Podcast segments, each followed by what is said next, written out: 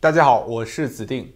我们今天呢聊一个有趣的话题：君主制回归，国王归来。我们人类呢，自从出现国家以后啊，就大体有这么两种体制吧，就一个就是君主制，就有事儿呢我们听皇帝的；一种呢就是民主共和制，就有事情呢大家商量。那么是不是一开始人类社会是君主制，后来它慢慢慢慢走向了民主和共和呢？其实啊，这个君主和共和在人类历史上它是交替出现的。就比如说吧，在古希腊，雅典它就是最早的民主体制，而斯巴达呢，它是君主制，君主和民主共存。那么希腊和斯巴达最后是被君主制的亚历山大大帝给打败的。那么再往后呢，欧洲它又从君主制回到了共和制的罗马，就是罗马共和国。那么罗马共和国再往前发展，它就又变成了罗马帝国。它又变回了君主制，所以你看，就是说人类历史啊，它不是线性的发展，哎，它是循环往复这么往前发展的。当然，这里我们插一句题外话，就是说这个民主和共和在政治学上来说，它不是一回事儿啊。那么以后我们有机会和大家详细讨论这个概念啊。所以你看吧，就是民主和共和发展下去，它就有可能变成君主制；而君主制往下发展下去啊，它就有可能变成民主和共和。哎，那么这就带来一个有意思的问题了。就是在我们现在的世界，绝大多数国家都是民主和共和的。那么我们再往前发展下去，难道还会会回到君主制吗？我个人呢，其实一直是民主和共和的支持者。但是我最近就在研究诺查丹马斯的预言，发现有一个事情很有意思。就诺查丹马斯他竟然预言说，人类在走向共和之后，他会再次回到君主制。哎，我看到这个时候简直是惊呆了。我们今天就来看看法国预言家诺查丹马斯他是怎么说的啊？诺查丹马斯在诸世纪的预言，就是给儿子的一封信里面啊，这么写道：在世纪之末，有些国家呢会经历革命，而另外一些国家会经历更长时间的灾难。我们人类啊会来到一个共和的时代，然后随着全能造物主的帮助，在完成这一周期之前。君主制度将会回归，然后黄金时代就会到来。我根据天体运行的规律判断啊，黄金时代终究是要回归的。啊，这段话说的其实是非常晦涩啊。首先，我们看，呃，我们知道就世界会经过一系列的革命，然后走入共和的时代。然后呢，君主制回归，黄金时代到来。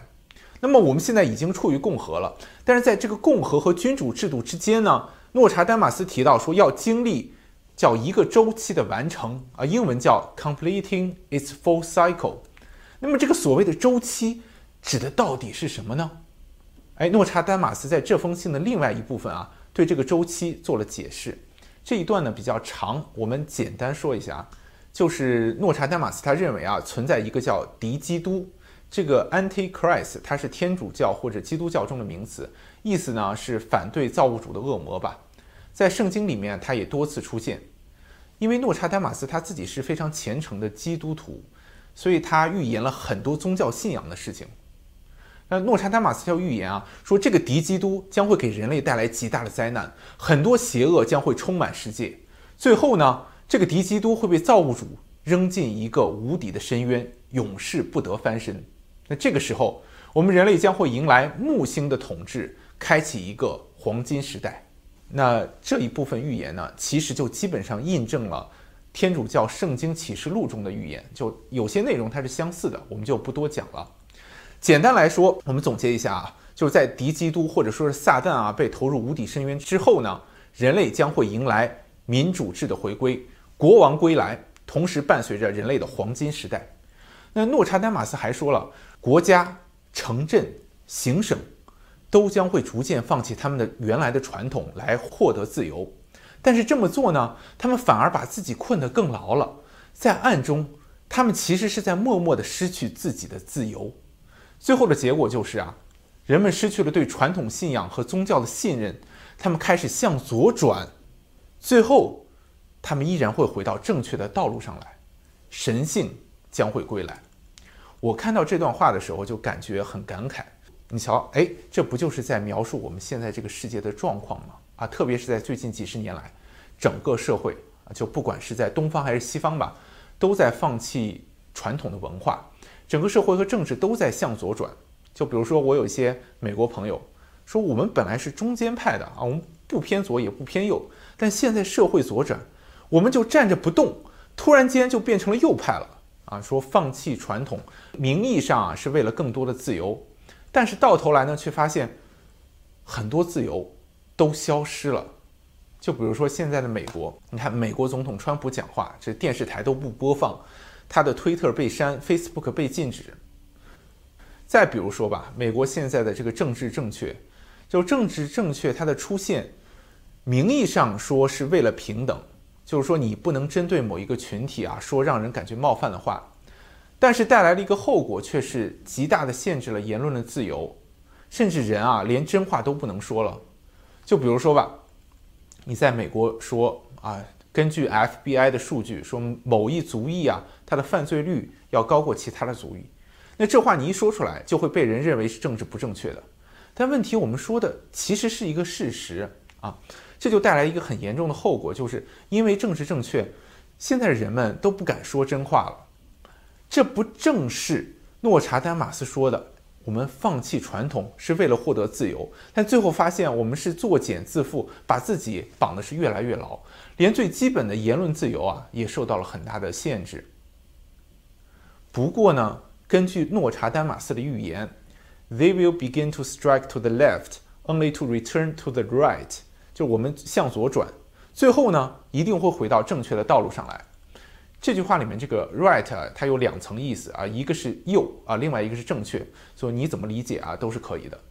那么至于我们人类未来的路是怎么走，是怎么左转之后再右转，诺查丹马斯他也没有说啊，我自己也猜不出来，我们只能拭目以待了。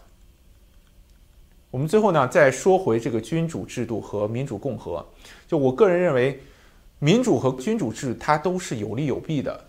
就民主制度虽然在政治领域广泛的采用，但是你看，在军队或者在公司，从来是不讲民主的。就比如说，我们举个例吧，假如说韩信背水一战要打仗了啊，振臂一呼说：“兄弟们，我们来投票吧，这仗打不打？”哎，士兵们坐下来开始投票。有的人抱怨说：“这仗怎么打呀？敌人二十万，我们两万人，打不了啊！”这投票投到一半啊，敌人杀过来了。哎，这个时候将军再振臂一呼啊，兄弟们。敌人过来了，我们要不再投一次票，投不投降啊？然后大家应声答道：“好，我们来投票吧。”所以你看，说这个战仗啊是不能这么打的，打仗是不能讲民主的。在军队里呢，下级要对上级绝对的服从，其实是因为每个人的想法不一样。但是军队里讲究作战的时机，叫兵贵神速，就你不能听每个人的意见，也没有时间去听。其实你看，在公司里也是这样的，从来没有听说说公司里的 CEO。是全公司的人选举出来的，或者说你开除一个人的时候要搞投票啊！你要真这么搞，那可坏了。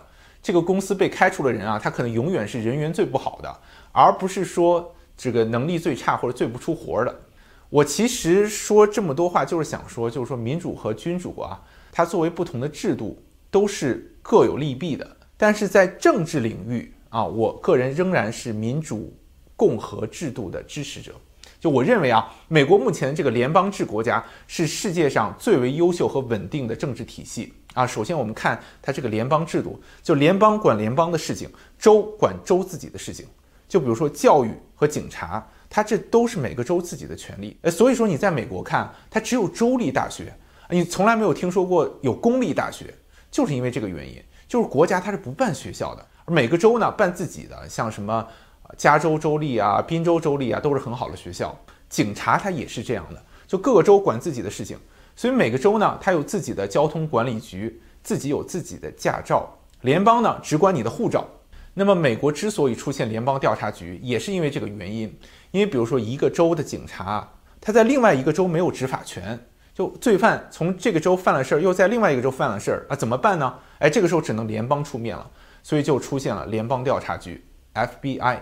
那么我们讲完了联邦层面啊，我们再讲州层面，就是美国它是讲三权分立的，在联邦一级，它行政权力是归总统，司法呢有最高法院，立法呢则是国会，互相制约也互相监督。那么在州这一级呢，它同样也是三权分立，有州长、州议会，还有州的最高法院。绝大多数美国人目前他也是支持目前的这个共和制度的。但是我做了一下研究，就发现有个事情很有意思，就在美国吧，他竟然也有些人他是支持君主制的。这个是英国卫报报道的啊，说美国 Reddit 上面啊有一个讨论分区，呃，Monarchism，上面有接近一万的成员啊，他们竟然都是君主制的支持者。其中有个成员叫 Sean，二十岁出头啊，历史系的研究生，他就接受采访就说了，说我从中学开始啊就喜欢读历史啊，特别是罗马帝国史。当时我的很多同学啊在中学啊都偏向于自由派，但我最后研究中世纪的政治，变得更加保守。我认为君主制啊最为有趣啊，我们应该回到中世纪的晚期。那么对上还有其他的成员而言呢？其实君主制不仅代表国家有着至高无上的君主，还象征着回归着传统。其中有一个网民就说了：“君主制是以国家为基础，展现对过去人民和文化的尊重。”很多人喜欢君主制，其实更多的是对过去传统和文化的向往。他并不是说想要恢复一些专制或者集权啊。那么，如果诺查丹马斯预言是真的，君主制会再次出现，未来的君主制度又会是什么样的呢？你又希望是什么样的制度呢？哎，接下来我们呢就脑洞大开啊，随便设想一下，想到哪说到哪。我个人呢其实是更喜欢唐朝和北宋的政治制度啊，特别是唐太宗时期的政治。以前呢，我们一直有个词叫封建社会。我就不太喜欢听啊，因为其实我们中国两千年来从来就没有封建过。什么是封建呢？就是我是国王啊，我土地太大，我自个儿管不了，怎么办呢？哎，我就分封给下面的人，做公爵、做伯爵，你们替我管理，这就是封。然后呢，你们在我封的土地上进行建设啊，我打仗了，你们要派兵，每年呢要上贡，这就是建啊，合在一起就叫封建了。但是我们中国从秦朝开始，两千多年以来就不再有这种封建体制了。我们中国的制度啊，就是中央集权，就是中央集中管理。我们这里多插一句话：这个集中权力的这个集权和极端的这个集权啊，它不是一回事儿。集权它只是表示集中权力，而极端这个集集权呢，则是指国家对社会或者个人生活有着绝对的控制力以及影响力。我们中国古代是集中权力，而共产主义啊，则是集权，它对个体的控制是无微不至的。就比如说吧，结婚那是组织安排啊，连你生几个孩子都要管，说一开始要多生，生少了不行，后来呢，你只能生一个，生多了不行，生多了不让你上户口，强制堕胎啊。我们中国从秦朝开始，它就是中央集权，中央派人去地方管理，而地方呢，则直接对中央负责。到了唐朝之后，就发展出了三省六部制。在我个人看来啊，唐朝的制度啊是非常先进的。这三省是哪三省呢？中书、门下和尚书。中书它是负责法令的制定啊，门下呢负责法令的审议。这个法令通过之后呢，就交给尚书省执行。所以你看啊，和现在比，这中书省啊，它就像是众议院，说制定法案的；这门下省啊。它就相当于参议院，说我要通过了，你们才能执行；而尚书省就相当于行政机构了，总统府啊负责行政管理，执行立法机构通过的法案。那么除此之外呢，唐朝还有大理寺，大理寺相当于最高法院，哎，这就是司法机构。同时还有御史台，这是监察机构，看谁贪污枉法了，做的不对了啊，就给指出来。这套制度看起来其实是很好的，它既有立法，又有司法，还有行政，哎，还有监督机构，比同时期的欧洲君主制度要完善的很多。但是大家可能心里有一个问题，就是说，你看，无论尚书、中书还是门下大理寺，他们都是对皇帝负责，都受皇帝的节制。那么皇帝又受谁的节制呢？假如说君主做错了怎么办呢？这个问题其实一直是君主制的一个核心问题。那么我们中国古人是怎么看他的呢？那我们中国人啊，自古就认为皇帝是受上天之命，奉天承运，所以你自然要受上天的节制。所以就比如说发生了什么灾难啊，或者灾异的现象，这就表明上天对于君主的警示了。皇帝这个时候呢，你就要找找自己的原因，哎，看看是不是我哪里做错了，然后呢再发罪己诏。唐太宗曾经就说过啊，我每说一句话，每做一件事，必定上敬畏皇天，下畏惧群臣。